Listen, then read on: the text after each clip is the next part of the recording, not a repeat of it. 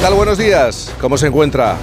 Bienvenidos, bienvenidas a este sábado 10 de febrero de 2024. Una jornada en la que la península y Baleares se van a, sentir, se van a ver eh, luchando contra los efectos del paso de ese frente atlántico denominado Carlota. Va a continuar la abundante nubosidad y la probabilidad de precipitaciones intensas y abundantes en el extremo norte, sistema central e ibérico y sierras del suroeste. La cota de nieve, atención, en los 800-1200 metros en la península con nevadas significativas en montañas del norte y del centro, lo que debería ser un, un invierno a lo que estamos acostumbrados pese al espejismo de finales de enero. En Canarias también cielos nubosos con probabilidad de precipitaciones en el norte de las islas. Bajan las temperaturas. En casi todo el país habrá que abrigarse un poquito más. A esta hora, en Peñalba de Santiago, pueblo de 21 habitantes de Castilla y León,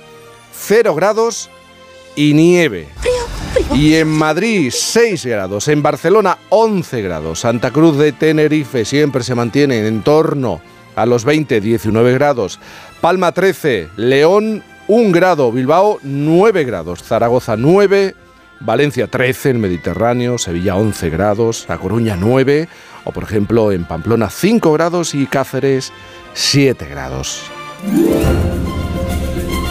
Y si no tiene planes para hoy, en el Festoral de Por fin nos encontramos con un carnaval total, absoluto, en todo el país. Aún con la resaca de la gran final de agrupaciones del Carnaval de Cádiz, vamos a ir en un momento, tendremos que hablar del descenso internacional y fluvial de Galeana en Avilés, los zarragones de Luco de Giloca en Calamocha, los cucurrumachos de Navalosa en plena Sierra de Gredos, el Carnaval del Peropalo de Villanueva de la Vera en Cáceres o la fiesta de las Águedas en Zamarramala, Segovia. Anda, anda, del tirón además lo he dicho.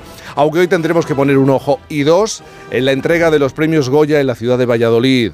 20.000 especies de abejas, La Sociedad de la Nieve, Saben Aquel o Cerrar los Ojos serán algunos de los títulos que más van a sonar en esta noche. Y por cierto, algo que no se puede olvidar como el comer.